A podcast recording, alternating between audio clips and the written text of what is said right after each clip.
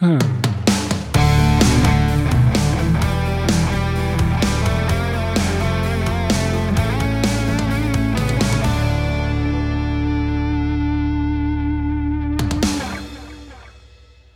Hallo und herzlich willkommen bei den Bretterwissern. Die Bretterwisser, das sind die Sonja, Hallöchen. der Arne Hallo, hallo, guten Tag. und ich bin der René. Mahlzeit. Ach, heute kann ich mich wieder ausstrecken und die Füße unter den Tisch legen. ne? René ist wieder da. Bitte was? Du hast die letzte Folge nicht gehört, ne? Nein, ich wollte mich ja nicht spoilern. Schlimm. Ja, echt. Ach ja, Hörst du, hörst du nicht mal, war ja was. hörst du nicht mal deinen eigenen Content? Was ist da los? Ja, nicht, wenn es um Spoiler geht. Das versuche ich ja zu vermeiden. Also du hörst die Folge Wir nie. hatten einen anderen René dabei. Genau. Der war viel, kon naja.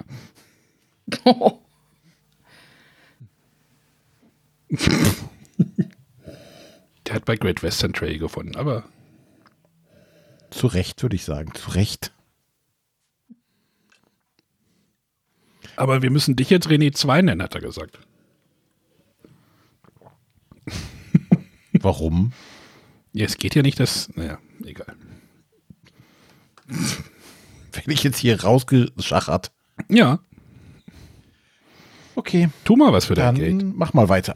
Tu mal was für dein Ich lehne jetzt nämlich mal zurück und strecke auch die Füße aus. Ja, muss, was, muss Sonja. Ach nee, Sonja ist müde, hat sie gesagt. Ah, was ist denn heute los? ja, zumindest ist der Matthias nicht vorstellen. dabei. Genau, und wir, deshalb stellen wir mal wieder ein paar Spiele vor. Mhm. Wer fängt an? Arne. Machen wir Stick, Schnack, Schnuck. Ja. Nee, Arne, A. Aha. Ich dachte, wir machen das Wagner-Alphabet. Nein, ich kann anfangen. Äh, ich möchte heute auch über nur über, über ein Update reden. Denn wer meinen YouTube-Kanal verfolgt, äh, der hat mitbekommen, dass ich mir, äh, dass ich mich von meinem King of Tokyo getrennt habe. Von der Erstauflage. Dü, dü, dü. War mir gar nicht bewusst, dass die irgendwie was Besonderes war, weil da irgendwie Cyber Bunny drin war.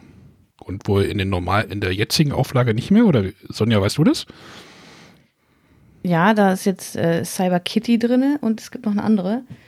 Der Kraken, ich weiß jetzt nicht, ob der in der ersten Auflage oder Mhm. ob das später war. Der ist in der Also es sind zwei, genau zwei Monster, die später ersetzt wurden. Bis zur Dark Edition. Genau, bis zur Dark Edition, die jetzt bei mir eingetrudelt ist vor zwei Wochen. Ähm, und die habe ich gespielt. Warum wollte ich diese Dark Edition haben? Äh, eigentlich, als ich das in Nürnberg gesehen habe, habe ich gedacht, braucht kein Mensch. Also wir hatten ja bei Yellow eine kleine, kleine Standführung, da hatten sie die halt auch ausgestellt. Also erstmal das Cover. Die Covergrafik finde ich grandios. Es ist einfach nur so ein Monster, was so zwischen zwei Hochhäusern durchguckt, in so einer grau, grau-schwarzen Stadt und man sieht so gelbe Augen. Äh, total geil. Aber ich habe mir halt beim Rundgang gedacht, ja,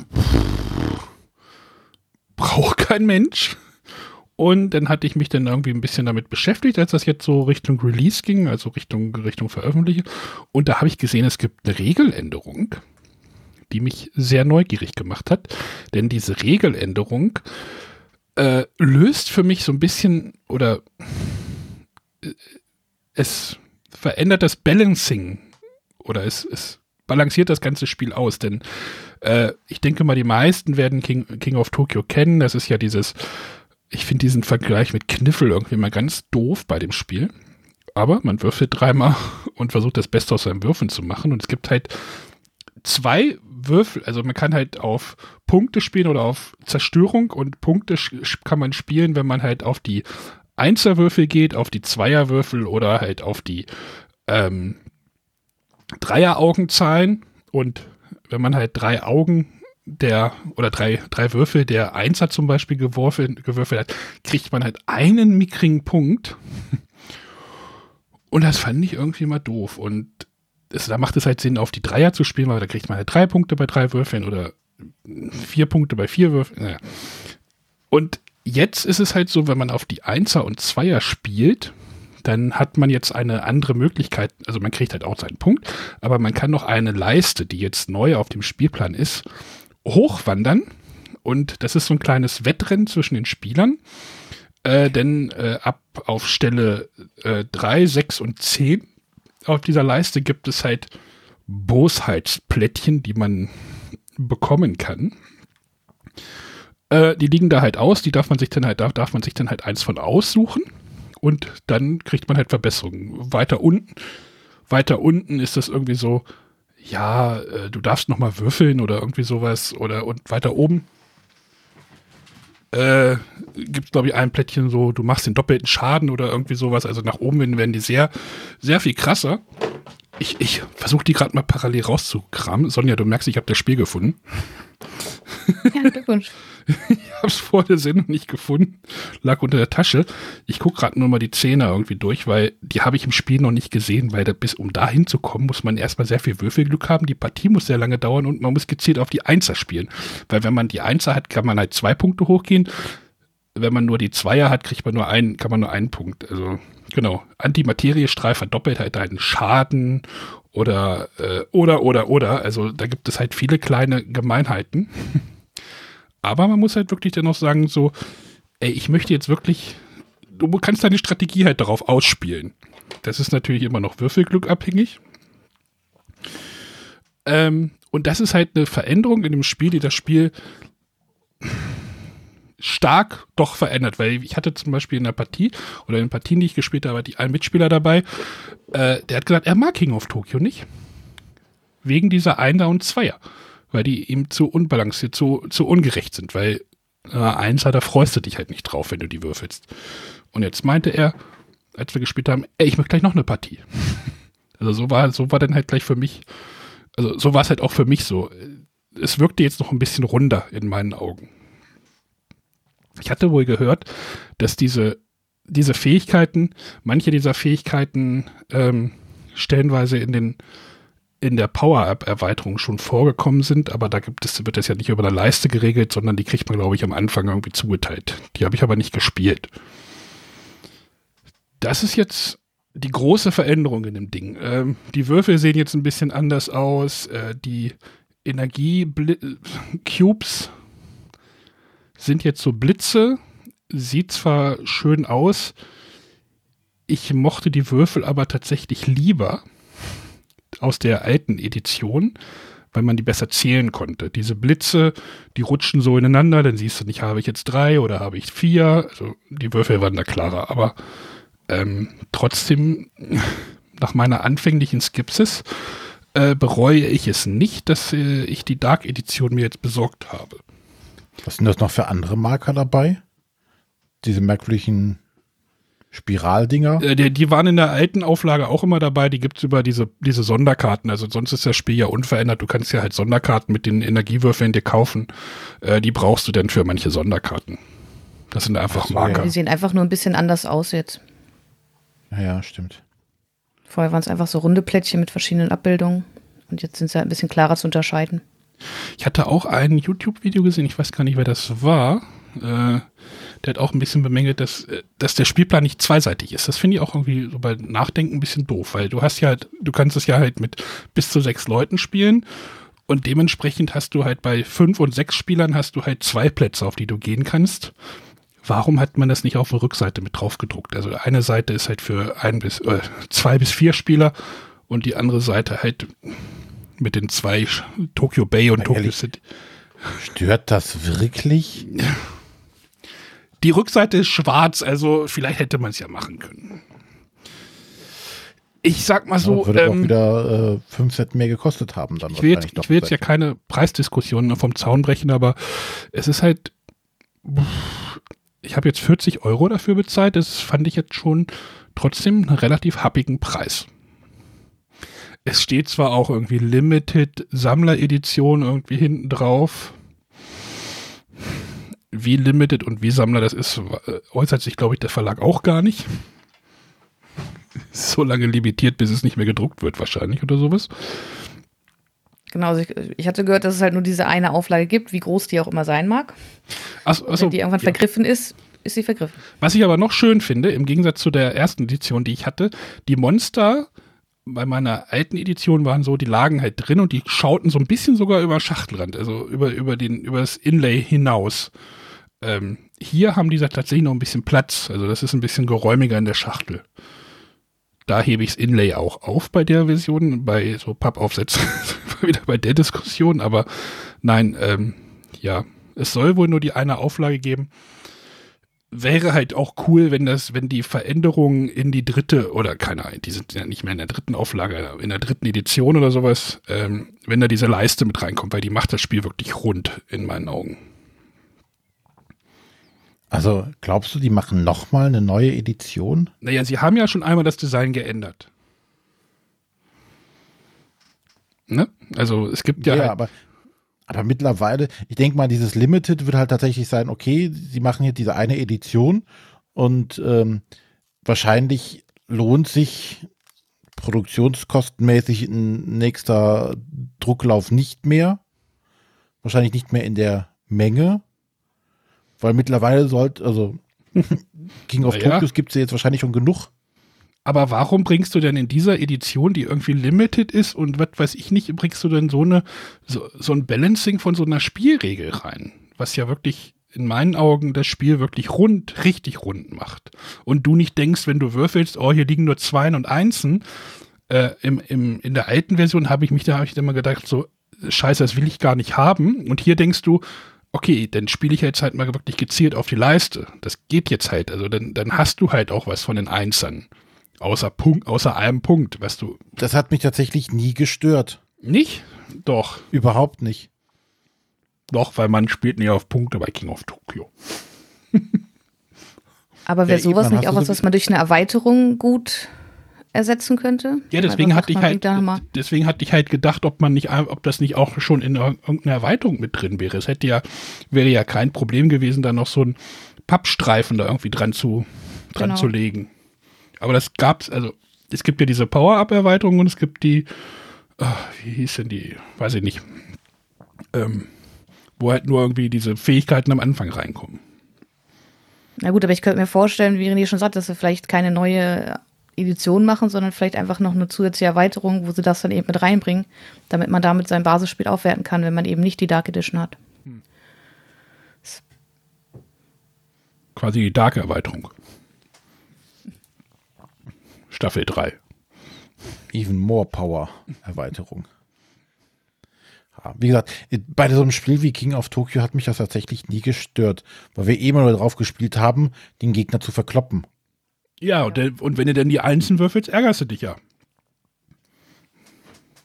Weil du willst ja irgendwas Sinnvolles mit deinen Zügen machen. Und so hast du halt die Möglichkeit ja auf dieser Leiste vorwärts und dann, wenn du dann versuchst, diese 10 zu erreichen, was echt fies ist, und dann einfach. Ja, aber darauf spielst du doch nicht. Wir, spiel, wir reden doch gerade davon, dass man darauf spielt, den Gegner zu verkloppen. Dann spiele ich also nicht darauf, jedes Mal genügend Einsatz zu würfeln, dass ich auf dieser Leiste nach vorne komme. Du kannst diese, du kannst aber die fahren, die Strategie. Ja, aber wir haben gerade gesprochen, Spaß macht es, wenn man den Gegner verkloppt. Nicht Einsen zu würfeln. Ja, aber wenn du am Ende irgendwie drei Einsen übrig hast, weil es irgendwie dumm gelaufen ist, dann freust du dich trotzdem, dass du noch was Sinnvolles damit anmach, anfangen kannst, damit du dir so ein Plättchen besorgen kannst, was dir einfach mal noch ein, noch ein extra Würfel bei Spielende gibt. Oder äh, bei, bei, dass du einfach mit einem Würfel extra würfeln kannst, damit du die Gegner wieder besser verkloppen kannst. Ja, weiß ich nicht. Also sehe ich jetzt nicht als das große. Bei einem Spiel, das 20 Minuten dauert, auf Einsen zu spielen, damit ich die Stufe 10 erreiche, während die anderen schon fertig sind beim Spiel. pff, Okay. Ich mag die trotzdem. So, ich muss auch meinen Kauf irgendwie noch rechtfertigen. Das kommt noch dazu. Ja, da, da liegt der Begraben. Ich sag mal so, die andere Version habe ich für 35 noch weggekriegt. Also ähm, alles gut.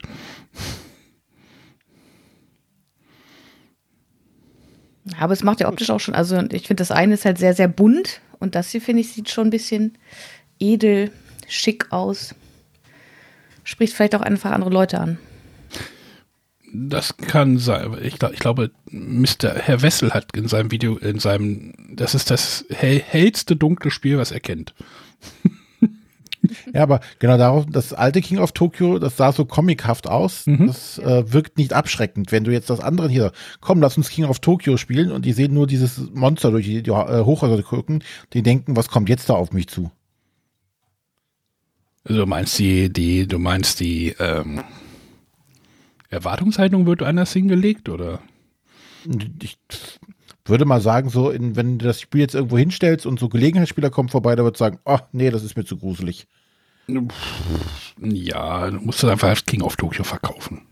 Aber ich mag dieses Cover-Design. Ja, das finde ich auch cool. Äh, und dann muss ich übrigens noch ein, ein äh, großes Lob an den Hoch-Ersatzteilservice äh, äh, raussprechen, denn ich hatte einen Würfel mit einem Fehldruck. Naja, ein Fehldrückchen könnte man sagen. Ähm, einer meiner Würfel hatte eine Tatze, äh, hatte bei der Tatze, die, die, die Tatze hatte keinen Daumen. Also ist ja halt irgendwie nicht, das sind so, die Würfel sind halt so große, große, wirklich große Würfel, die so eingeprägt sind und da ist halt innen Farbe durchgezogen. Und die Tatze hatte keinen Daumen. Und dann habe ich äh, meine Presse, meinen Pressekontakt bei Hoch angeschrieben ich sage, ich weiß auch nicht, ist das ein Grund und so und eigentlich ja nicht und ich will ja auch nicht rum. Er meinte, oh, das gebe ich ja, also die, lieber Andrea, habt ihr ja wahrscheinlich, habt ihr hier ja auch schon öfter mal gehört, äh, er meinte, gibt es einen Ersatzteilservice weiter. Einen Tag später hatte ich einen Umschlag mit einem neuen Würfel äh, in der Post. Also ganz großes, ganz großer Lob, dass es überhaupt ausgetauscht wurde. Muss man ja auch mal erwähnen. Ja, klar. Auch mit einer noch einer geschriebenen Karte. Jetzt kann ich gar keinen Shoutout machen, weil ich die glaube ich nicht mehr. Ja. Großes Lob an die Presse. Äh, Ersatzteilservice. Ich hörte, es gibt Verlage, wo das ein bisschen schwieriger ist. Meinst du? Mhm. Gut. Äh, dann nochmal die Eckdaten. Äh, King of Tokyo Dark Edition äh, Limited Edition Special, äh, wie auch immer. Mich tot. Sammler Edition.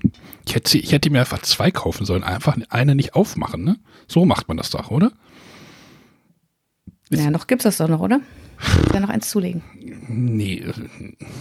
Bin kein Sammler. Habt ihr wahrscheinlich noch nicht mitgekriegt. Ja, du hast ja wahrscheinlich die einzige Edition mit einem Druckfehler jetzt verkauft. Äh, den Druckfehler. Nee, den Würfel habe ich hier noch. Den, den musste ich ja nicht einschicken. Der liegt hier noch.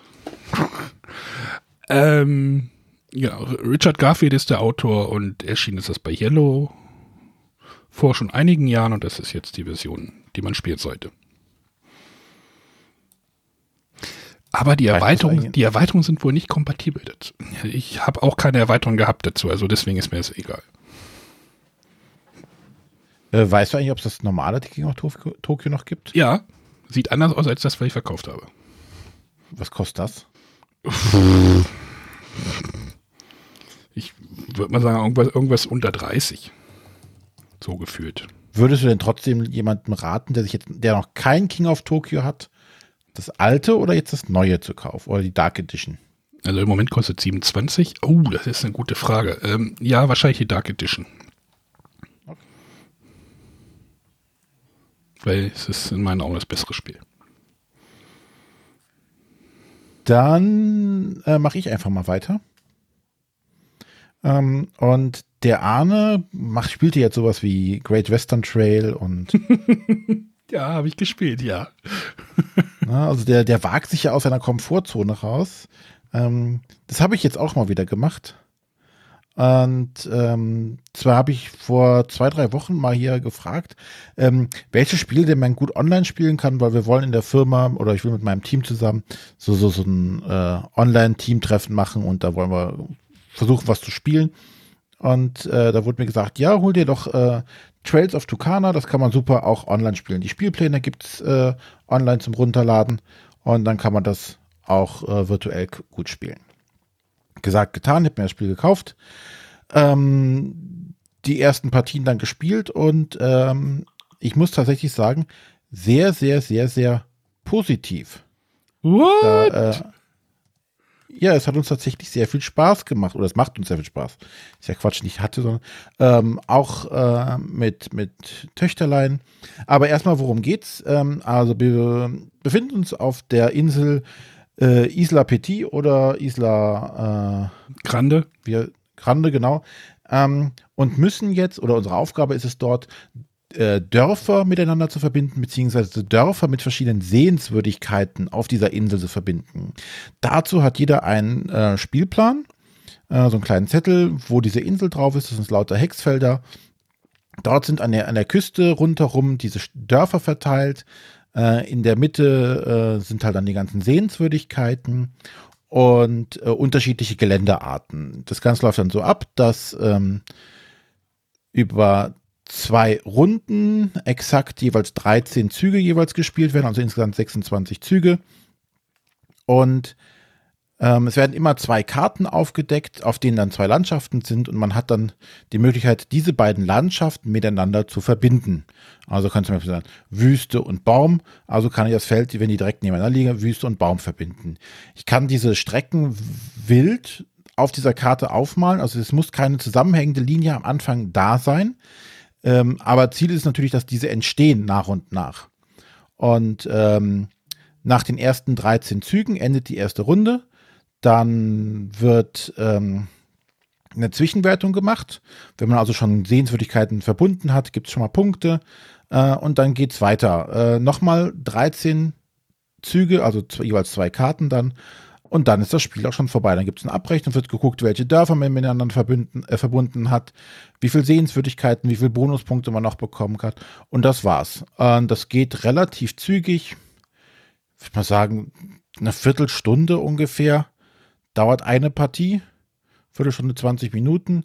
Ähm, auf der Rückseite des Spielplans ist die ähm, Isla Grande nochmal äh, Grande noch drauf gedruckt. Die ist etwas größer, sprich man hat mehr Strecke, die man überwinden muss.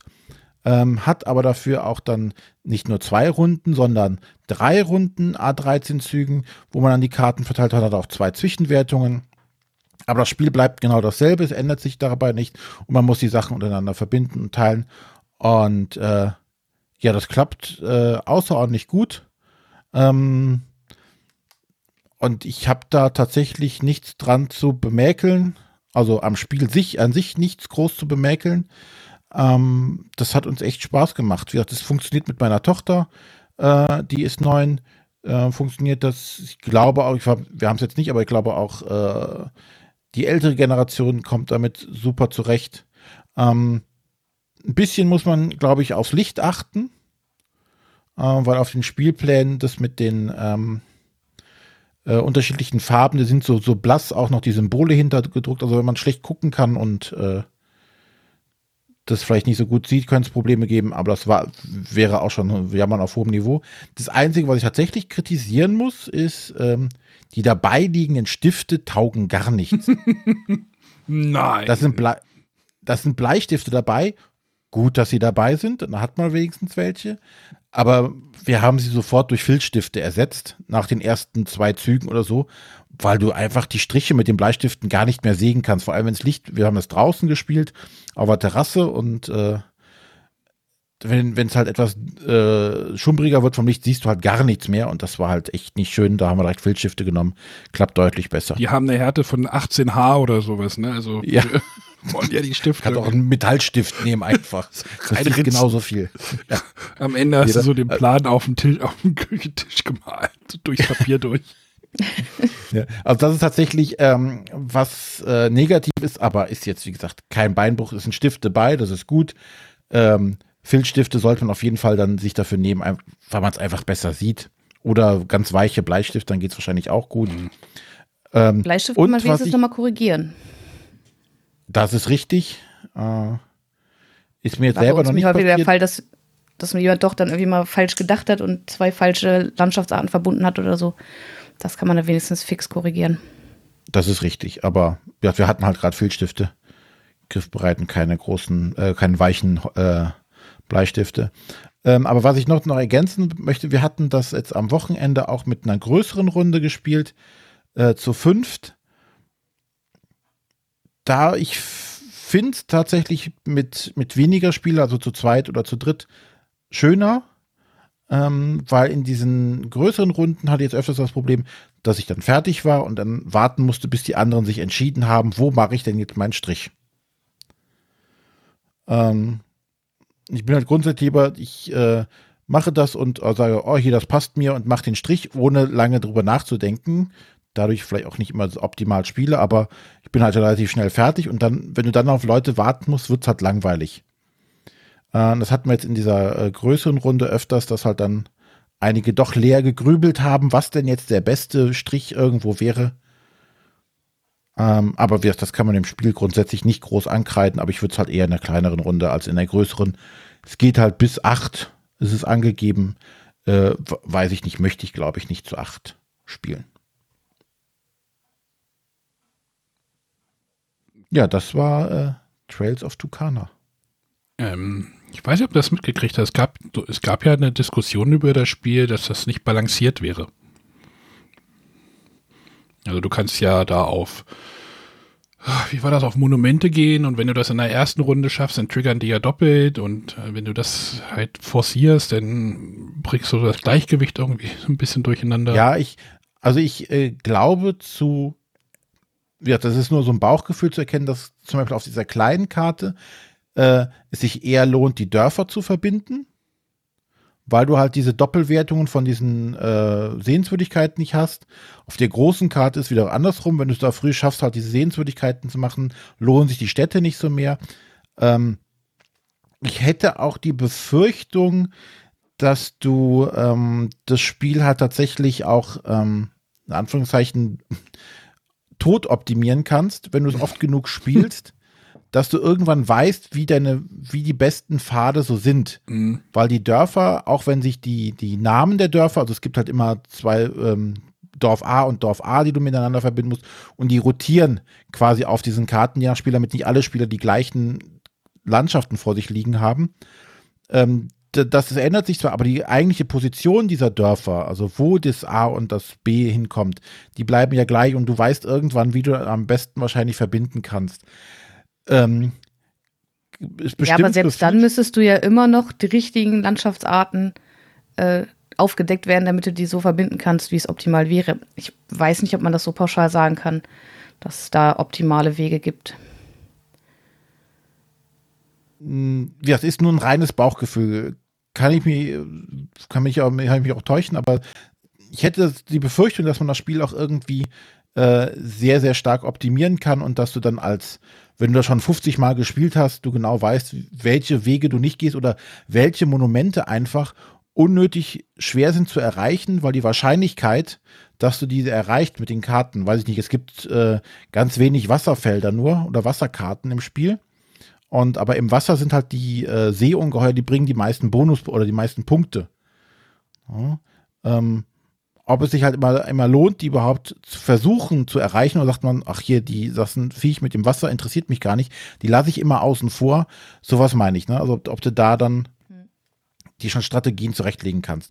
Ist aber auch, glaube ich, bei dem Spiel vollkommen irrelevant, weil das ist ein schönes, seichtes Familienspiel, ähm, bei dem du dich im Zweifelsfall sogar noch unterhalten kannst und weiß ich nicht, wer das dann so, so verbissen spielt, um sich das dann zu Tode zu überlegen, der sollte dann lieber irgendein Great Western Trail spielen. Ich glaube, ja. da ist derjenige besser aufgehoben. Nicht wahr, Arne? Ja, das, das Spiel willst du halt, das Spiel will halt nicht mehr sein, glaube ich. Ne? Also ne, so Erwartungshaltung und was kann ein Spiel leisten und dann willst du das wirklich nicht komplett durchoptimieren. Das glaube ich auch nicht. Dafür das ist es, dafür ist was ich jetzt die, ja. Äh, red weiter. Dafür ist das Spiel, glaube ich, nicht Zielgruppen konzipiert. Genau. Das Einzige, was ich bis jetzt noch nicht verstanden habe, was ist das für ein Katzenvieh? Mit der Keule. Das ist bestimmt irgendwie so, eine, so ein Universum, was die jetzt aufbauen, die, die das äh, Cinematic Tucanaverse, ähm, was in den Spiel, Spiel 4 in der ersten Phase noch wichtig sein wird. Ja, du meinst wahrscheinlich. Ich hatte äh, unterschiedliche. Ich hatte unterschiedliche Mitspieler, die dazu immer Maus gesagt haben, warum auch immer. Maus. Maus. Das ist eine Katze, ne? Die, ich, ich habe die Maus verbunden. Wieso, welche Maus? Na, das Viech hier. Doch, steht da. Katze. Steht da, die können Katzen und Mäuse nicht auseinanderhalten. Ja, vor allem, weil es eine Keule auf der Schulter trägt. Gab es nicht mal Jerry Maus, der denn auch. Ja, es gab so, so, so eine Supermaus irgendwie mal. Hm, hm. Danger Mouse kenne ich noch. Danger. Danger Mouse sieht auch so ähnlich aus. Lübke. Das ist richtig. Genau, Schnauze. Oh, ich brauche fürs nächste Mal, glaube ich, nochmal einen neuen Jingle. Danger Mouse. Gab es eine Zeit lang bei Ähm. Netflix, glaube ich sogar. Oder aus Amazon? Amazon. Ähm, ja, wie, das ist halt ein sehr witziges Vieh. Ähm, aber ansonsten, schönes Spiel, so für zwischendurch, für als Familienspiel, äh, glaube ich, genau das Richtige. Äh, wer gerne dieses ähm, Draw and Draw oder Flip and Draw oder Karten ziehen und malen mag, der kann da auf jeden Fall mal äh, oder macht da nichts falsch. Also, das war Trails of Tucana. Ähm, die Autoren sind äh, Elif Svensson und Christian Amundsen Özby oder Özby, ich weiß nicht, wie das ausgesprochen wird. Äh, und ist bei Pegasus erschienen. Dann darf jetzt die Sonja ihr Spiel vorstellen. Genau, ich möchte ein Spiel vorstellen, was äh, wozu der Arne bestimmt auch gerne was gesagt hätte, es aber leider nicht mehr kann, äh, weil seine Ausgabe von Die Wikinger-Saga etwas feucht geworden ist.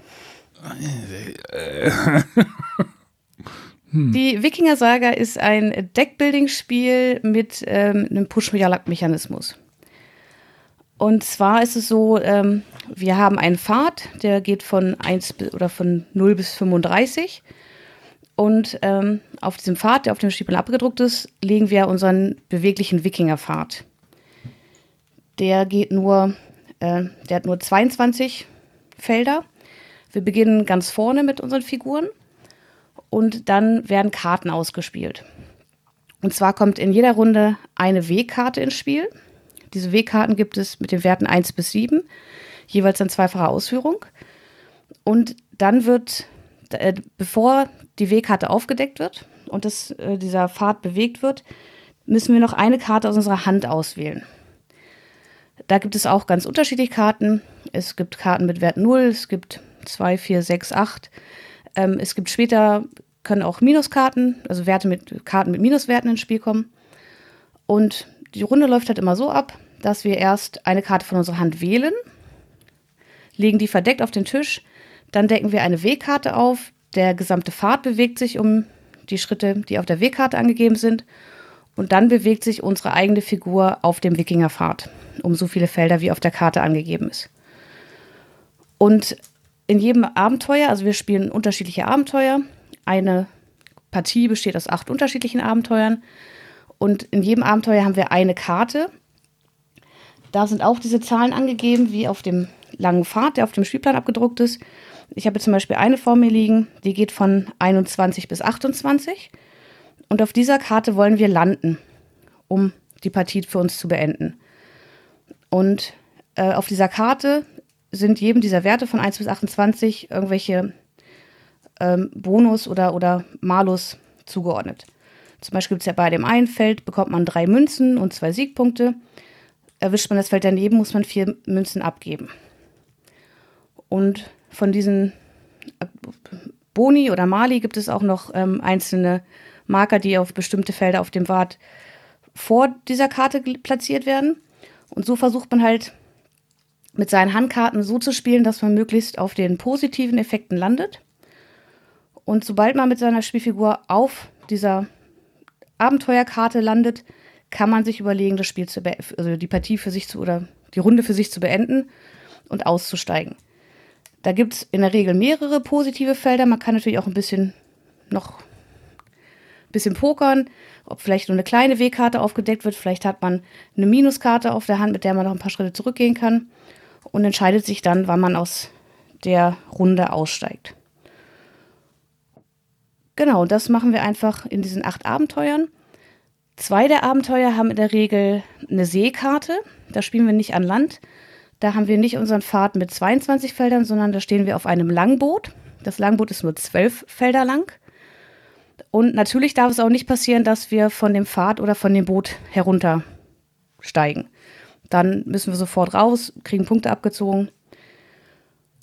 Und das ist eigentlich das ganze Spiel mit einer Besonderheit. Wir haben ja zu Beginn die gleichen Startkarten und zu Beginn jeder Runde können wir mit unserem Geld neue Karten kaufen.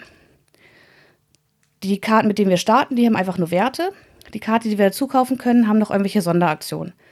Zum Beispiel, wenn diese Karte offen liegt, bekommst du immer ein zusätzliches Gold, wenn du Gold bekommst. Oder du bekommst irgendwas, wenn ein anderer Spieler einen Bonus bekommt.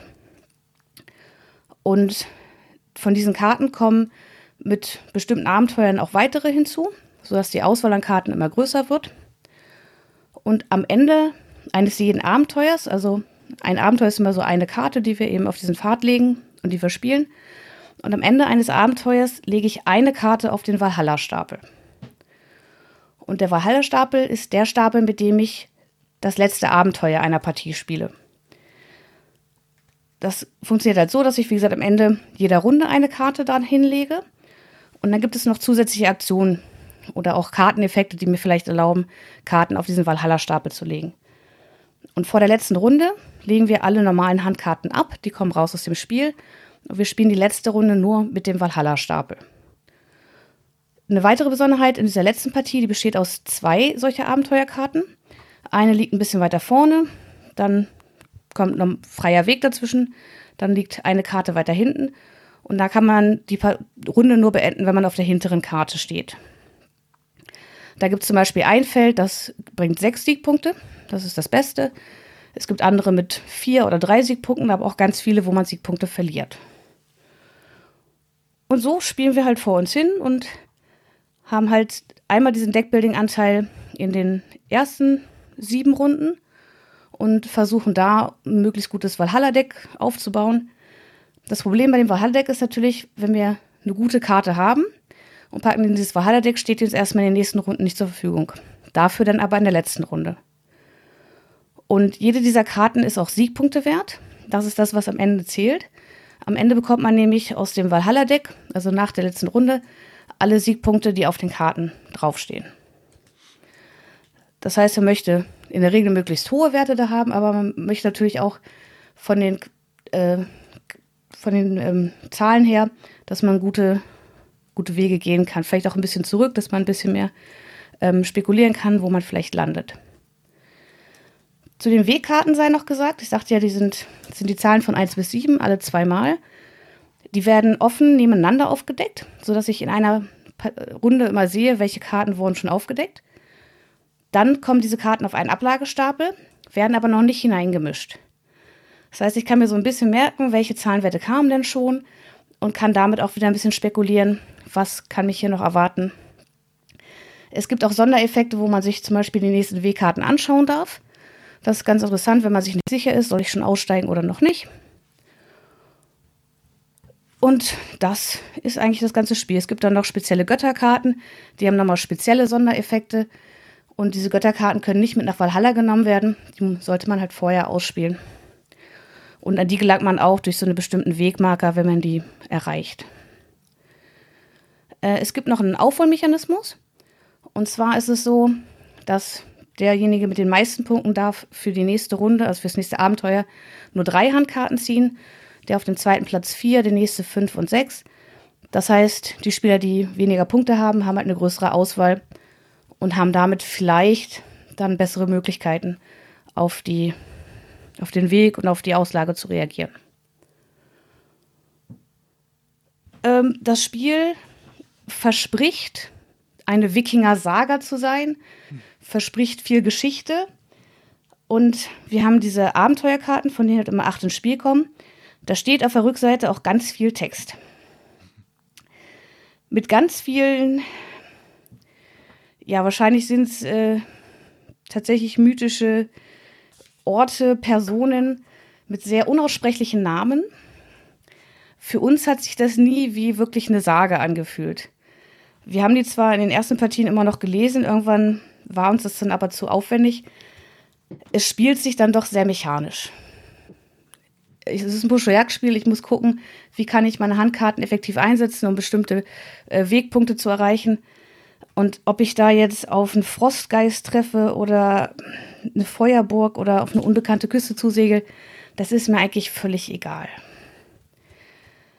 Auf der anderen Seite habe ich durch diese variablen Abenteuerkarten schon eine Menge Variabilität in unterschiedlichen Partien. Ich wähle halt immer acht daraus aus, Es gibt ein paar Vorgaben, mit welchen Kombinationen man spielen kann. In manchen gibt es zum Beispiel sehr viel, ist es sehr leicht an Geld zu kommen, in anderen ist es eher schwieriger an Geld zu gelangen. Ähm, es kommen dann auch mit den Abenteuerkarten unterschiedliche Personenkarten rein, die man erwerben kann während des Spiels. Manche haben halt mehr Minuswerte, manche eher höhere Werte. Und so spielen sich die Partien auch ein bisschen anders. Aber letztendlich ist es doch ein großes Glücksspiel, was ja nicht unbedingt schlecht sein muss. Aber es ist halt am Ende dann, bei uns waren die Punkte immer relativ nah beieinander und wer dann am Ende das Glück hat, auf dieser äh, Bifrost-Karte, also diesem letzten Abenteuer, genau auf diesen sechs Punkten zu landen, der hat schon gute Chancen auf den Sieg. So richtig. Also, ja? bevor du noch, während du noch überlegst, Anne, ich habe Nein, ich habe jetzt nur auf Boardgame Geek die Bilder angeguckt. So. Hm. Ähm, die hast du doch gemalt, sieht, oder? Äh, ja, ähm, so ähnlich. Mein böser Zwilling. Böses Evil Twin. also Michael Menzel hat die Dinger gemalt. ähm, mhm. Ich finde, die einzelnen Illustrationen sind alle wieder toll. Ähm, ich weiß auch nicht, auf Boardgame ist so, so, so, ein, so ein riesiges Bild. Ich weiß, ob das irgendeine Rückseite ist, wo die einzelnen, weiß ich nicht, ähm, myth mythischen Wesen drauf sind. Sieht alles toll aus. Dann sehe ich mir aber das Cover an und sehe diesen Wiki-Helm, also hier Wiki und die starken Männer, wo alle wissen, dass Wikinger niemals Helme mit Hörnern getragen haben. Haben sie nicht? Nee, ich wusste es nicht.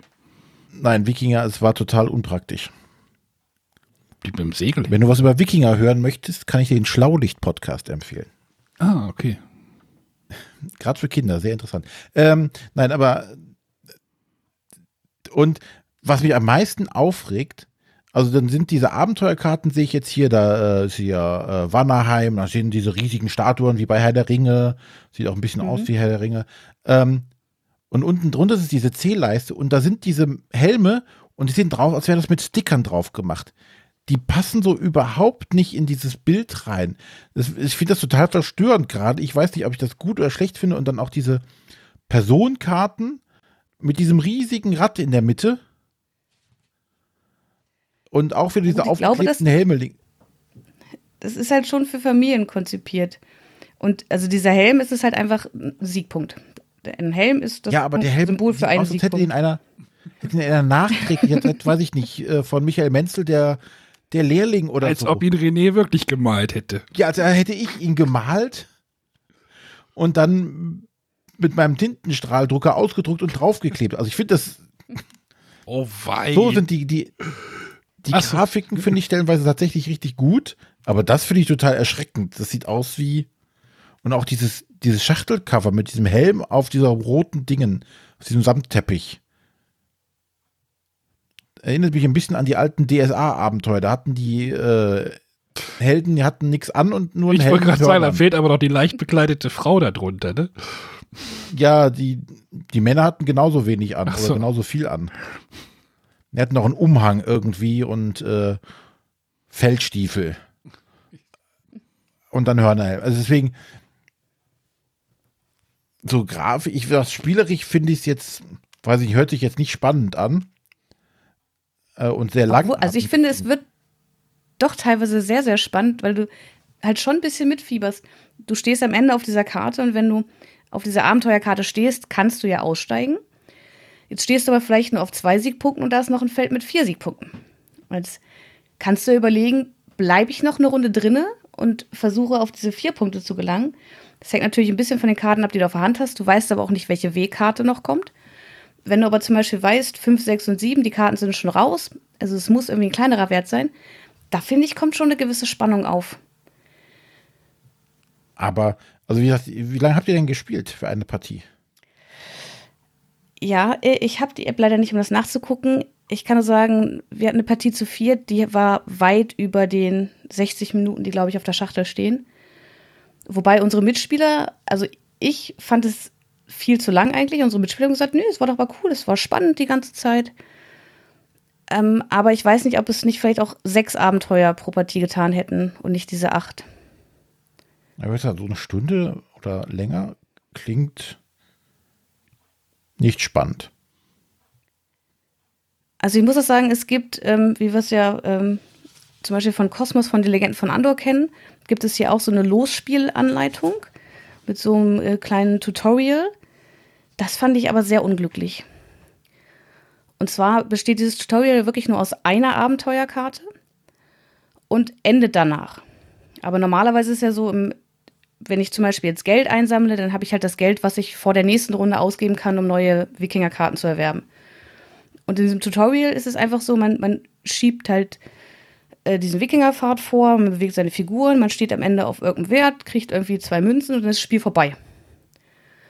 Und uns, obwohl wir eigentlich erfahrene Spieler sind, hat dieses Tutorial irgendwie sehr fragend hinterlassen. Wir haben gesagt, okay, wir spielen jetzt hier einfach mal so eine richtige Partie. Ich weiß nicht, wie das auf so einen eher ungeübten Familienspieler wirkt, aber ich fand dieses Tutorial eher abschreckend, als dass es mich mhm. irgendwie an das Spiel herangeführt hätte. Zumal die Regeln ja auch wirklich nicht sonderlich komplex sind. Der Spielaufbau ist halt relativ aufwendig, weil man sich halt immer gucken muss, muss ich die Karten raussuchen, welche Abenteuerkarten spiele ich, welche Wikingerkarten gehören dazu. Ähm, also der Aufbau ist schon ein bisschen langwierig.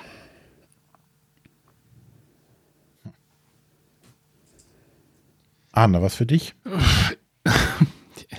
Ja, ich hatte es ja auch hier. Wir wollten es ja dann spielen. Und hat sie nicht gefallen, hast du es zerstört? Nee, das Spiel wurde versenkt. wurde tatsächlich. Ja, weil es dir nicht gefallen hat. Versenkt. Nee, nicht von mir. Äh, vielleicht, naja, nein. Ähm, ich weiß auf jeden Fall, dass die Karten nicht sehr wasserfest sind. Gut, müssen die auch im Normalfall nicht sein. Ja, manchmal hast du ja so Karten, die vertragen manchmal so ein bisschen Wasser, aber die haben sich sofort gewählt und da war alles vorbei, denn äh, die klebt dann auch zusammen und äh, war später unbrauchbar. Ähm, das Spiel, ich weiß, vielleicht ist es halt einfach, entweder sind wir übersättigt oder ob solide Spiele jetzt mittlerweile schon so ein Schimpfwort ist. Ich meine, es funktioniert ja wahrscheinlich mechanisch gut, äh, okay, die Grafik, ja, ist Geschmackssache. Äh, wer Flavortext haben will, der hat ihn. Wer nicht, spielt halt einfach so Dominion-Style ohne Geschichte da irgendwie. Mhm. Aber es klingt halt so, dass das Spiel halt einfach solide ist. Und wie gesagt, ich habe so das Gefühl, dass wenn du halt ein Spiel hast mittlerweile, was so solide ist, ist das so ein Schimpfwort.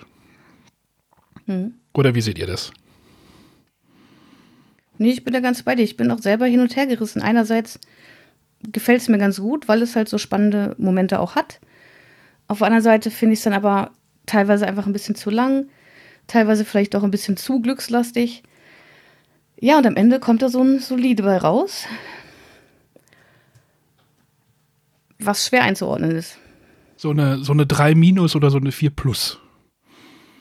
Ohne jetzt, naja, jetzt, wir wollen ja keine Zahlen da dran machen, aber ne, so äh, ist Aber ist es denn ein solides Spiel dann überhaupt? Oder wenn ich jetzt sage, ähm, so ein Trails of Tucana ist aus meinen Augen ein solides Spiel, weil es mir Spaß gemacht hat, weil ich keine großen Schwächen drin sehe. Es wird aber auch nicht zum Spiel des Jahres oder kein Klassiker werden.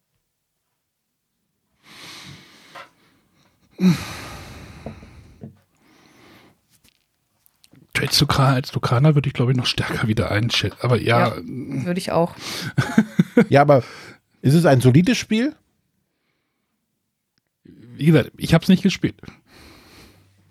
Ich würde sagen, ja. Es kommt natürlich auch immer darauf an, was man sucht. Und wer halt so auf diesen Push-Your-Luck-Mechanismus und dieses Pokern steht, wird da vielleicht seinen Spaß dran haben.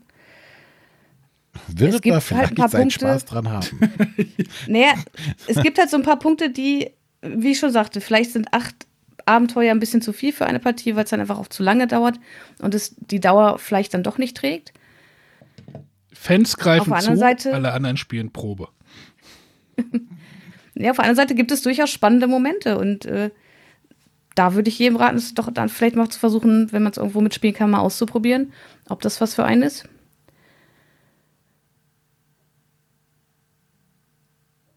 Aber es ist halt so, verglichen jetzt mit so dem typischen Deckbuilding äh, Dominion, da ist es ja so, da kaufe ich mir meine Karten zusammen, irgendwann kaufe ich vielleicht die Punktekarten, aber da weiß ich halt auch genau, was ich im Deck habe. Und hier muss man, glaube ich, auch erstmal ein bisschen reinkommen. Ich glaube, das kann man in der ersten Partie noch nicht so richtig gut spielen, weil man gerade mit diesem Valhalla-Stapel auch erstmal umzugehen lernen muss.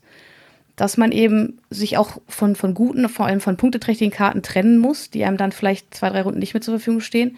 Aber dass man am Ende halt Punkt oder Karten im Stapel braucht, die Punkte bringen, damit man Punkte bekommt, mit denen man aber dennoch auch arbeiten muss.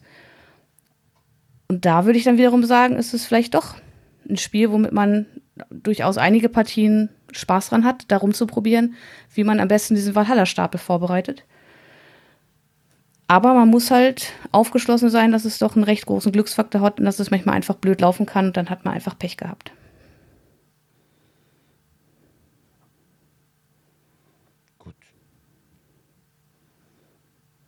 Dann noch die Eckdaten, bitte. Genau, die Wikinger-Sage erschien bei Schmidt Spiele von den Autoren Christian Fiore und Knut Happel. Gut, das waren mal wieder drei Spiele für diese Woche. Hm, jetzt haben wir auch Vielleicht hat noch jemand was Wichtiges. Stündchen, ne? Ja. Ja, ja, wir, wir sollten vielleicht nochmal sagen, eigentlich war ja für diese Woche eine Folge mit Gast angesagt. Ne, wer, wer die Spoiler-Sendung nicht gehört hat, der weiß davon hier nichts. äh, ich glaube, Sonja, du hast das auf den in zwei Wochen vertagt, ne? Oder wie war das? So drei Wochen? Genau. Nee, in zwei Wochen, am 7.7. Am 7.7. ist, glaube ich, die Aufnahme. Ähm, Genau. da wollen wir jetzt schon sagen, wer dabei ist denn? Weiß ich nicht. Zugesagt hat er schon. Ja, dann können wir sagen, dass der Krimi Master, die, quasi die Konkurrenz, uns äh, nochmal beglücken wird. Und äh, Warum? Soll, warum? Warum? Ein längst überfälliges Update zu machen. Ah, das könnten wir ja jetzt mal im Wagen lassen. Das können ja die anderen rausrätseln, was das sein könnte. Die Antwort bitte an. Äh, info.bretterwisser.de Was? Den hatten wir schon lange nicht mehr, ne? Nee, den hatten wir schon ganz lange nicht mehr. Nein. Ja, ihr könnt doch eine WhatsApp-Nachricht schreiben Oh, an, äh, 0170 5444 843. bevorzugt werden Sprachnachrichten. Bevorzugt werden Sprachnachrichten, ja. Genau, das. Äh und ich glaube, nächste Woche machen wir eine Fragesendung, ne? aber da wissen wir noch nicht, wie wir die strukturieren. Also, ich möchte ja eigentlich, dass wir die Fragen stellen. An die anderen. Also an. Versteht, was ich meine, ne? Ja, nach dem Motto, wie, wie klein bist du, Matthias? Hey, wenn du das, wenn du das, wenn du dich das traust, kriegst du. Ja, ich verpack die Frage. Wie viele Spieleschachteln bist du groß? Äh, F1, nee, was sagt er mal F1-Spieleschachteln? Einmal liegend, einmal hoch, äh, quer, Hoch, einmal hoch. hochkant oder liegend? ja. Macht einen Unterschied von zwei Schachteln. Gut. Ich glaube, dann haben wir es, ne? Heute Genau. Ein bisschen kürzer. Haben wir später angefangen heute. Genau. Müssen wir Dann bis nächste fertig Woche. werden. Tschüss. Tschüss. Tschüss.